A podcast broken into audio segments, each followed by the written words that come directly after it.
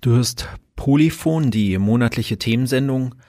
Polyphon wird gesendet auf Rabe in Bern, Lora in Zürich und Kanal K im Aargau. Und seit 2020 sind wir auch in Deutschland zu hören auf Radio Frei in Erfurt. Und natürlich gibt es alle Sendungen als Podcast. Die findest du auf unserer Website polyphon.org.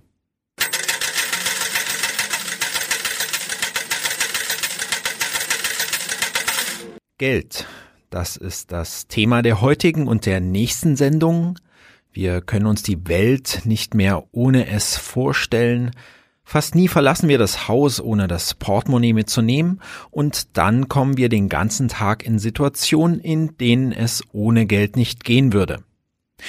Geld ist uns so selbstverständlich geworden, dass wir es fast schon als etwas ganz Natürliches ansehen. Wir sind so daran gewöhnt, dass wir es uns nicht ausmalen könnten, wie es ohne Geld wäre.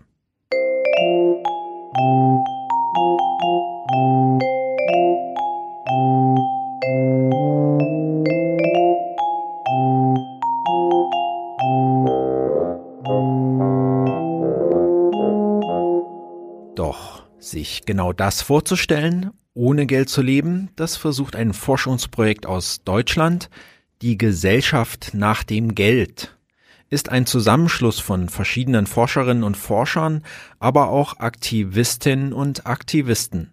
Sie haben viele Ideen zusammengetragen, die es bisher schon gibt, angefangen von Kommunen, die ohne Geld leben, bis hin zu sozialistischen Theorien. Auch gibt es ja schon viele Beispiele der Commons, wie Wikipedia. Dort werden Beiträge erstellt, ganz ohne dass man dafür bezahlt wird. Und in diesem Jahr macht das Projekt, was die Wirtschaftswissenschaften häufig machen. Es simuliert eine Ökonomie. Nur diesmal eben mit der Prämisse, dass es kein Geld gibt. Dass es das Projekt Die Gesellschaft nach dem Geld gibt, haben wir von Polyphon zum Anlass genommen, uns genauer mit dem Thema zu beschäftigen. Heute hört ihr den ersten Teil. Was ist eigentlich Geld? Ist es einfach ein neutrales Tauschmittel, so wie viele annehmen? Im zweiten Teil in vier Wochen stellen wir dann das Projekt Die Gesellschaft nach dem Geld vor. Hört also jetzt den ersten Teil Geld. Was ist das eigentlich? Im Grunde kann man es mit einem Wort zusammenfassen. Also ich verstehe Geld als Schulddeckungsmittel. Um besser zu verstehen, was Geld ist, treffen wir heute Tobias auf der Heide. Ich wohne in Thun, arbeite in Bern. Ich bin promoviert in Wirtschafts- und Sozialwissenschaften und habe mich intensiv mit der Historie von Geldsystemen beschäftigt und arbeite jetzt in der Strategie. Tobias Auf der Heide ist Autor von Geld und Gesellschaft. In diesem Buch stellt er unsere Vorstellung von Geld grundlegend auf den Kopf. Ich muss zugeben, ich hatte selbst während des Interviews immer mal wieder Schwierigkeiten, ihm zu folgen. Das liegt daran, dass es in unserem Geldsystem viele Sachen gibt, die nicht nur schwer nachvollziehbar sind, sondern regelrecht absurd wirken. Doch fangen wir beim Anfang an.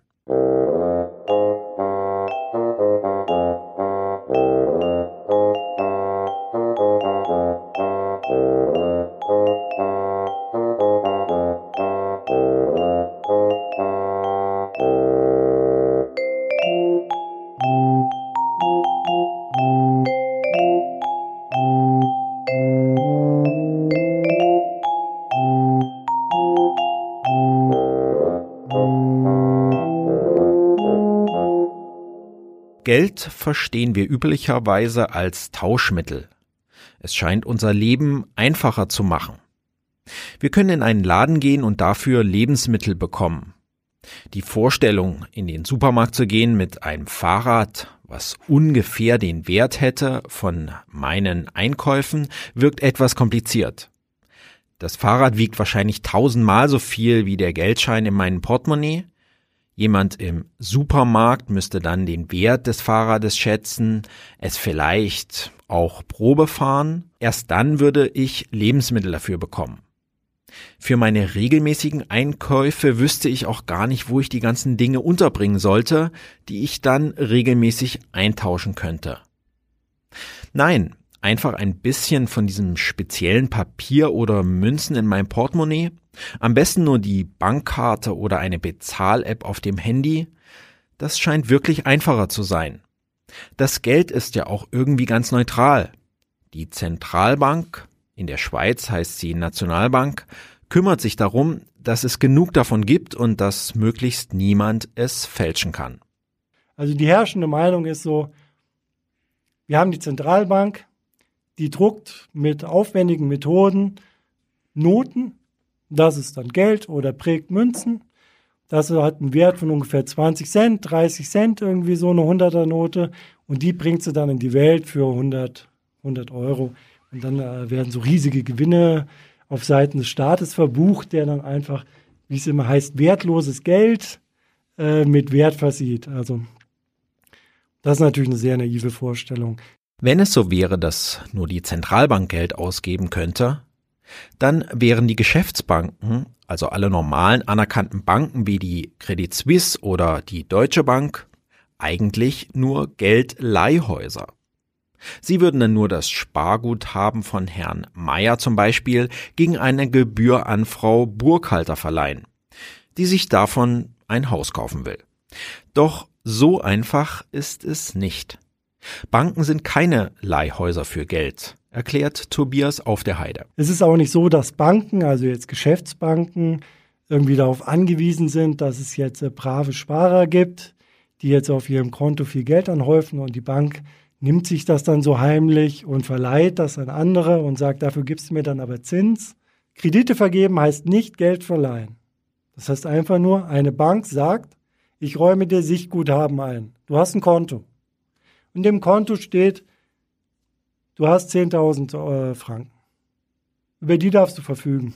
Und ähm, in zehn Jahren möchte ich die zurückhaben und ich möchte dabei jedes Jahr 4% Zinsen von dir haben auf die ausstehende Summe. Und wir vereinbaren eine Tilgung und wir vereinbaren eben den Zinssatz. Damit ist erstmal nichts anderes geschaffen als ein Anrecht auf Geld. Das ist der Ausgangspunkt der Geldentstehung. Was an deiner, auf unseren Konten liegt, das sind nur Anrechte, das ist kein Geld. Wir merken den Unterschied sehr schnell, wenn die Bank pleite geht. Und wir sagen, ja, wir haben das Geld doch. Nein, wir haben dokumentierte Anrechte auf Geld. Aber das kann problematisch werden, je nach Situation der Bank. Nämlich, wenn die Bank das nicht mehr erfüllen kann.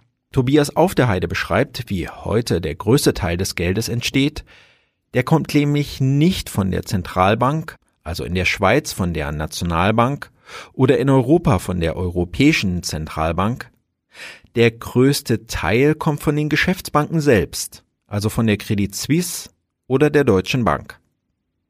Wenn die Credit Suisse einen Kredit vergibt, sagen wir an Frau Burghalter, muss sie dieses Geld vorher gar nicht besitzen.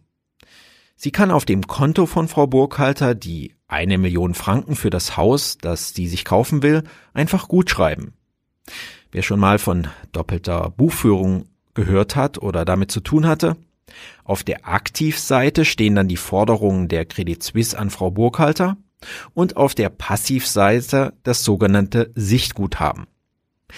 Diese Zahlen, die Frau Burkhalter auf ihrem Konto sieht, ist also kein Geld, was von der Zentralbank kommt, sondern es ist einfach von der Geschäftsbank geschaffen, könnte man sagen. Man nennt dieses Geld Giralgeld. Giralgeld heißt jetzt nichts anderes als diese Sichtguthaben, also die Geldanrechte. Das, was einfach als Kontostand dokumentiert ist, das ist Giralgeld. Ganz vereinfacht gesagt. Das Sichtguthaben das, von dem ich sage, das ist mein Geld, aber in Wahrheit ist es nicht mein Geld, sondern es ist mein Anrecht auf Geld. Und ich habe die, die juristisch starke Position, zu einer Bank zu gehen und zu sagen, hier, das ist mein Kontostand, ich möchte den Betrag zu dem und dem Zeitpunkt haben. Doch dieses Giralgeld ist gar kein richtiges Geld. Hier korrigiert mich Tobias auf der Heide mehrmals im Interview. Genau genommen, so meint er, ist es eigentlich nur ein Versprechen. Das Versprechen, dass Frau Burkhalter sich das Geld wirklich bar auszahlen lassen könnte, wenn sie wollte. Eine ganz wichtige Unterscheidung ist die Unterscheidung von Anrechten auf Geld, die hat man bei Banken in Form seines Kontos, und Zentralbankgeld, das, was ich Geld nennen würde oder was ich bisher Geld genannt habe, und dem Zusammenhang davon. Ansprüche auf Geld sind kein Geld, genauso wenig wie, wie Keynes einmal gesagt hat, wie das Ticket für eine Theatervorstellung nicht die Theatervorstellung selbst ist. John Keynes war ein britischer Ökonom, der mit seinen Theorien die Wirtschaftspolitik stark beeinflusst hat. Das Kontoguthaben nehmen wir uns das als das Ticket zur Theatervorführung und nehmen wir das Zentralbankgeld als die Theatervorführung selbst. Wenn jetzt jemand kommt mit einem Ticket zu einer Theaterführung, dann hat er juristisch gesehen das Recht, in das Theater zu kommen, Geld zu bekommen. Wenn es überhaupt keine Plätze mehr gibt, wenn die Bank pleite ist, gibt es ein Problem. Dann merkt man, aha, das ist hier keine Theatervorführung, das ist nicht gleichzusetzen. Das ist erstmal nur ein Anrecht. Was die Bank jetzt vergibt, die vergibt Tickets. Die vergibt Tickets für die Theaterführung. Der Witz ist jetzt, und deshalb kommt die ganze Konfusion, Chiralgeld ist das Geld. Es ist schon in gewisser Hinsicht Geld, nämlich wenn man Geld einfach versteht als Schuldtilgungsmittel, dann ist es insofern Geld, als diese Tickets zur Theatervorstellung die werden zwischen Theaterliebhabern hin und her geschoben und es wird so getan, das ist für mich so gut, wie wenn ich jetzt im Theater wäre. Wenn man jetzt sagt, ähm, Chiralgeld entsteht, dann ähm, denke ich, ist man schon so ein bisschen, kommt man langsam wieder auf die falsche Spur, mhm. indem man denkt, da ist irgendwas. Da ist im Grunde nichts Dingliches im Grunde, was dahinter steht, sondern es ist ein Anrecht. Ein Anrecht ist einfach nur eine juristische Position. Das ist einfach nur ein Ticket zur, The zur Theatervorstellung. Also es gibt zwei Möglichkeiten, wo die Bank dann in Handlungs, ähm, Hand, nicht Not, also es gibt Handlungsbedarf für die Bank in zwei Fällen. Einerseits, du sagst, du willst jetzt Cash. Dann kann sie dich nicht mehr irgendwie mit Nullen und Einsen auf irgendwelchen digitalen Trägern abspeisen, sondern dann muss sie sich diese Scheine von der Zentralbank tatsächlich besorgen. Die andere Möglichkeit, wo es Handlungsbedarf bei der Bank steht hinsichtlich Geld, ist, wenn du sagst, ich überweise das auf eine andere Bank. Für die Bank heißt das dann, wie gesagt, Bankleitzahlen sind gleich Kontonummern bei der Zentralbank. Sie muss eine Überweisung tätigen von ihrem Konto bei der Zentralbank, auf dem echtes Geld ist, zu einem anderen Konto auf der Zentralbank, das einer anderen Geschäftsbank gehört. Die Bank muss also mit ihrem versprochenen Geld, das auf dem Konto von Frau Burghalter steht, erst dann aktiv werden, wenn sie es bar abheben möchte. Oder wenn sie das Geld auf eine andere Bank überweist. Erst dann kommt das richtige Geld, was von der Zentralbank ausgegeben wird, zum Zuge. Doch es gibt sehr viele Überweisungen zwischen den Geschäftsbanken, die sich dann gegenseitig ausgleichen und so kommt das wirkliche Zentralbankgeld gar nicht so oft ins Spiel. Wenn man sich das Gesamtsystem anschaut, wenn bei allen Banken ein bisschen was hinzukommt, ein bisschen weg, insgesamt gleicht sich das zu einem großen Teil aus. Also die Bank ist gar nicht darauf angewiesen, permanent irgendwie sich die vollen Beträge zu besorgen, um es, ähm, um es der anderen Bank zu geben, sondern es gibt vier Tage Zeit, Saldierungszeit. In der Zeit wird man sagen, ja, von der Bank wird schon auch noch was kommen. Im Endeffekt wird sehr wenig Geld tatsächlich hin und her geschoben, weil der Rest saldiert wird, einfach aufgerechnet.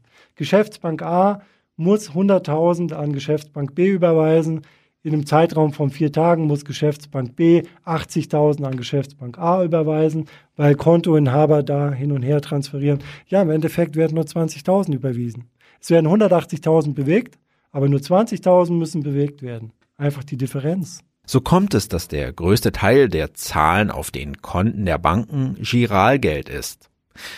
Also nach Ansicht von Tobias auf der Heide gar kein richtiges Geld, sondern nur ein Versprechen darauf. Nur ein einstelliger Prozent, äh, Prozentteil des Geldes, was die Bank als Sichtguthaben führt, ist tatsächlich gedeckt durch Zentralbankgeld. Es gibt also viel mehr Giralgeld als wirkliches Zentralbankgeld. Das Verhältnis verändert sich. In den letzten Jahrzehnten wurde es immer größer. In der Eurozone zum Beispiel sind nur zehn Prozent wirkliches Zentralbankgeld. Was bedeutet das nun? Für Tobias auf der Heide heißt es, dass Geld nicht Tauschmittel ist. sondern ein Schuldtitel. Er geht so weit zu sagen, dass auch das Bargeld auf Schuld beruht, denn genau genommen verteilt die Zentralbank Bargeld nicht einfach an die Geschäftsbanken. Diese müssen erst einen Kredit vergeben haben, der dann ausbezahlt werden muss. Und erst dafür bekommen sie die Papierscheine von der Zentralbank. Thank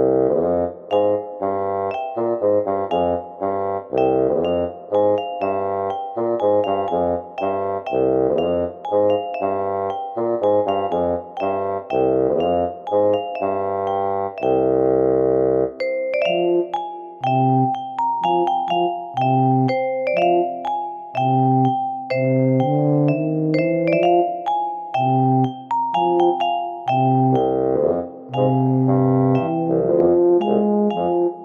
Polyphon, die monatliche Themensendung auf Rabe, Lora, Kanal K und Radio Frei. Als Podcast hört ihr uns auf polyphon.org. Heute widmen wir uns einer vielleicht etwas komplexen Frage, was ist eigentlich Geld? Auf den ersten Blick scheint das ganz einfach zu beantworten zu sein. Geld ist ein Tauschmittel, was unser gesellschaftliches Leben vereinfacht. Doch beim zweiten, etwas genaueren Blick wird es schwieriger. Tobias Auf der Heide, den wir für diese Sendung eingeladen haben, sagt, dass Geld Schuld ist. Denn der größte Teil der Zahlen auf Bankkonten sind Schuldtitel. Der Politologe und Wirtschaftswissenschaftler Tobias Auf der Heide geht noch weiter und sagt, Geld war schon immer ein Schuldtitel. Nehmen wir ein x-beliebiges Einführungsbuch in die Volkswirtschaftslehre. Da ist Geld in Tauschgesellschaften entstanden. Irgendwann sei es unpraktisch geworden, drei Ziegen gegen eine Kuh zu tauschen, und dann wurde Geld eingeführt. Doch die Archäologie und die Anthropologie haben nie Belege für solche Tauschgesellschaften gefunden.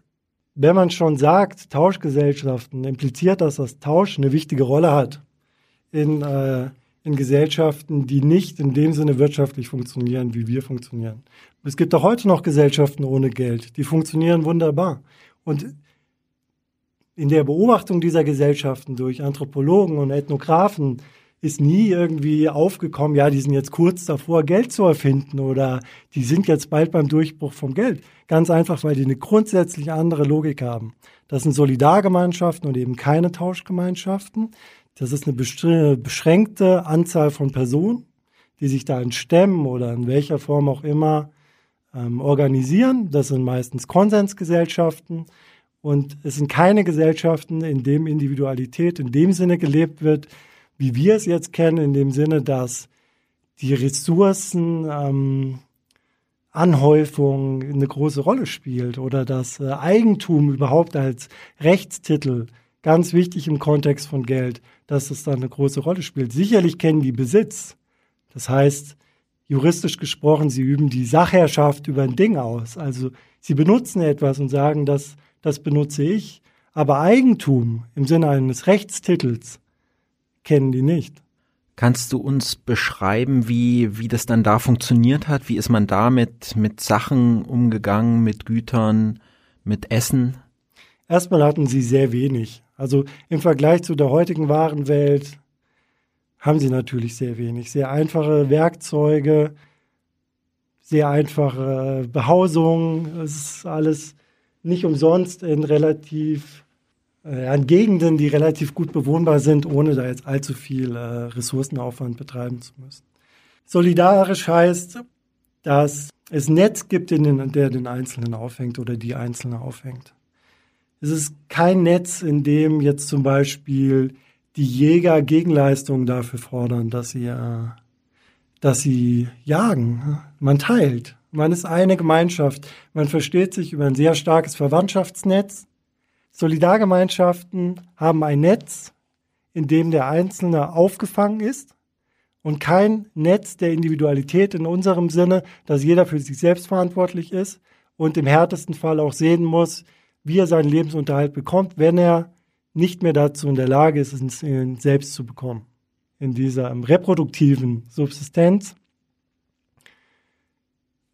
mag es zwischen den Stämmen zu Tausch kommen. Das sind tatsächlich die einzelnen Fälle. Aber was da getauscht wird, das sind in dem Sinn äh, marginale Güter, Luxusgüter. Also das ist nichts da, woraus Geld entstehen würde.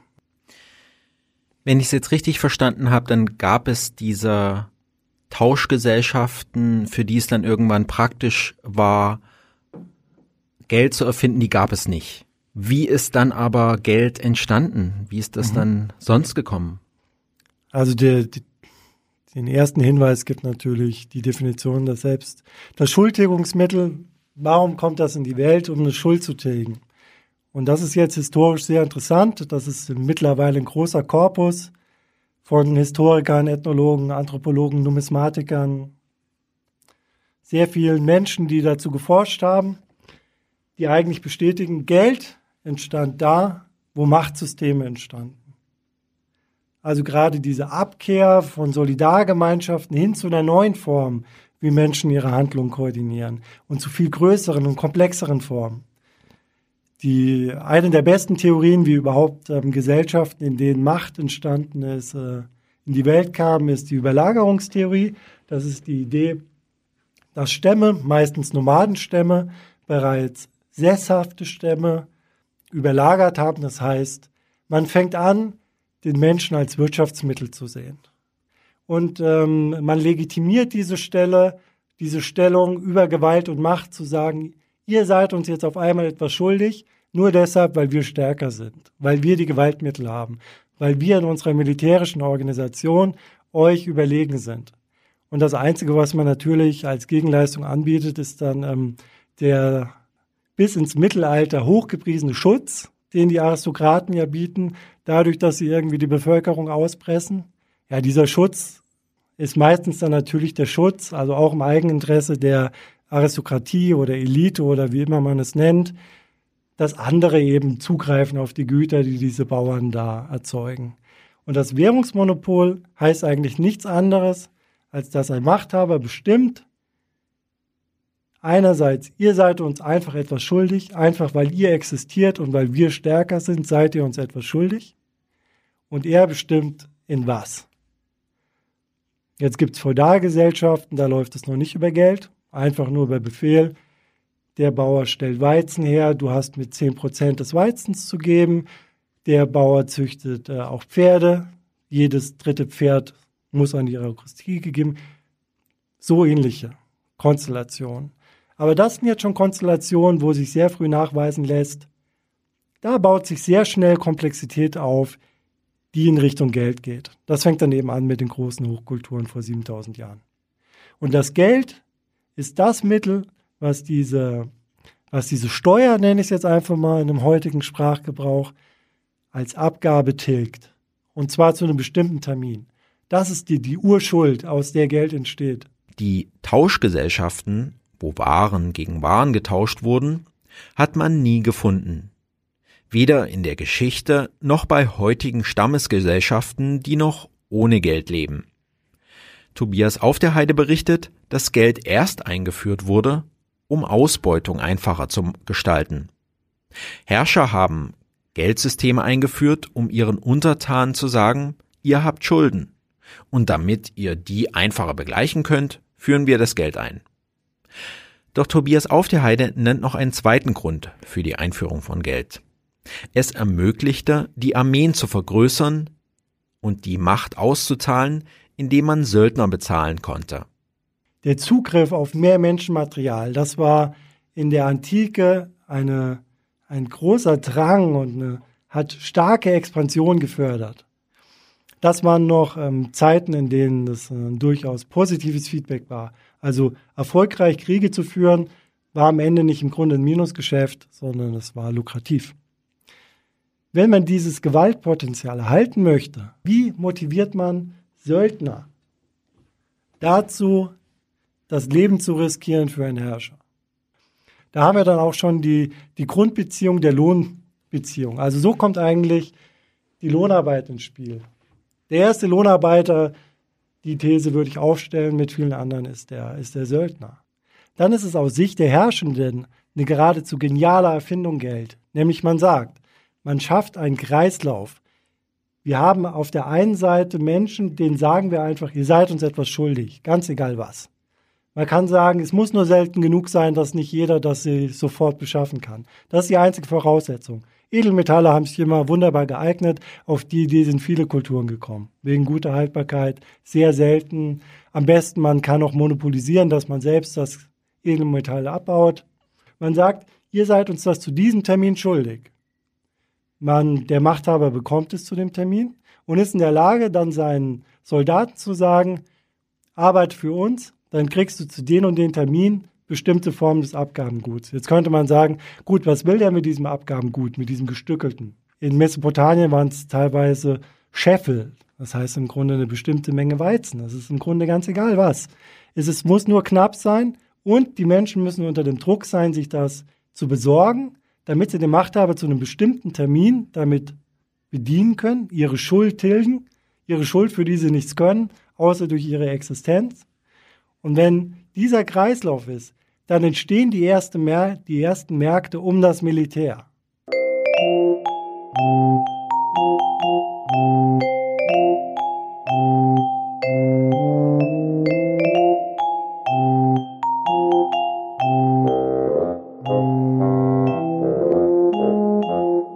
Tobias Auf der Heide zufolge entstand Geld nicht als Tauschmittel, sondern als Schuldtitel. Das sehen auch andere Autorinnen und Autoren so. Der Ethnologe David Gräber zum Beispiel nennt sein Buch über die Entstehung des Geldes 5000 Jahre Schulden und nicht 5000 Jahre Geld. Doch was ist das Problem damit? Tobias Auf der Heide ist der Ansicht, dass wir uns mit dem Geldsystem, das nur auf Schulden beruht, in einer Spirale ohne Ende befinden. Es ist etwas aufgebaut, was einerseits stark nach vorne drängt, andererseits aber eigentlich uns in, eine, in die Paradoxie treibt, dass die ganze Stabilität unseres Wirtschaftssystems darauf beruht, dass mehr zurückgezahlt werden muss, als äh, in Umlauf gekommen ist, dass es einen immer größeren Druck gibt, alle laufen immer schneller, alles muss immer besser werden, immer effizienter, um die Schulden zu begleichen. Jeder möchte immer besser werden. Und gleichzeitig müssen die Schulden wachsen, damit überhaupt genug Geld da ist, damit die alten Schulden zurückgezahlt werden können. Einfach weil ja insgesamt mehr zurückgezahlt werden muss, als überhaupt in den Kreislauf gekommen ist. Tobias Auf der Heide berichtet mir davon, dass durch das Geld, also eigentlich Schuldsystem, viele menschlichen Errungenschaften erst möglich geworden sind. Eine Überlegung von ihm ist, dass unsere Gesellschaften genau deswegen immer nach mehr Wachstum streben, weil sie immer neue Schulden begleichen müssen. Gleichzeitig befinden wir uns aber in einem System von immer mehr Schulden, aus dem wir nicht mehr herauskommen. Die Inflation gehört deswegen fest zu unserem Geldsystem. Und die Geldmenge wird immer mehr. In einzelnen Ländern zum Beispiel überwiegt die Geldmenge inzwischen die gesamte Wirtschaftsleistung. Doch Tobias, welche Möglichkeiten siehst du aus dieser Spirale wieder herauszukommen? sehr schwierig. Es ist im Grunde, es ist äh, etwas ernüchternd, aber es ist eigentlich eine recht hoffnungslose Kritik. Also es ist eine Kritik, die, die im Grunde nicht in der Lage ist, einen Gegenentwurf zu, zu liefern, von dem sie sagt, so funktioniert.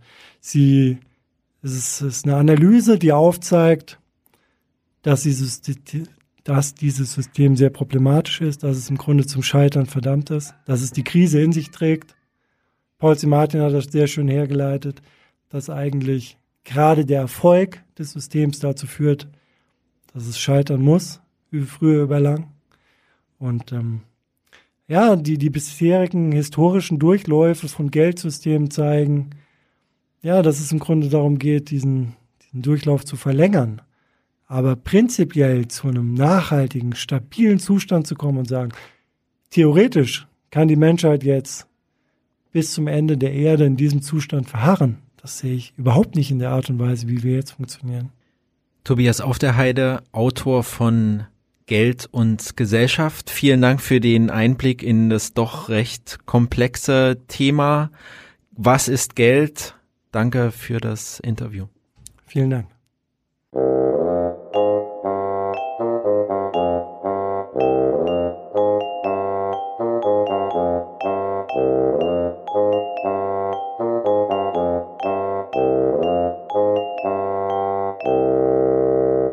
Das war mein Interview mit Tobias Auf der Heide, Autor von Geld und Gesellschaft. Gehört habt ihr den ersten Teil einer zweiteiligen Sendung über Geld. In einem Monat berichten wir dann über ein Projekt, das optimistischer in die Zukunft blickt. Die Gesellschaft nach dem Geld heißt ein deutsches Forschungsvorhaben, das in einer aufwendigen Simulation versucht herauszufinden, wie eine Gesellschaft ohne Geld funktionieren könnte. Wir sprechen dann mit Stefan Meritz, der dieses Projekt mit initiiert hat. Das war Polyphon, die monatliche Themensendung. Diese und weitere Folgen könnt ihr nachhören auf polyphon.org. Folgt uns auf Facebook oder abonniert den Podcast. Bis in vier Wochen wieder. Macht's gut.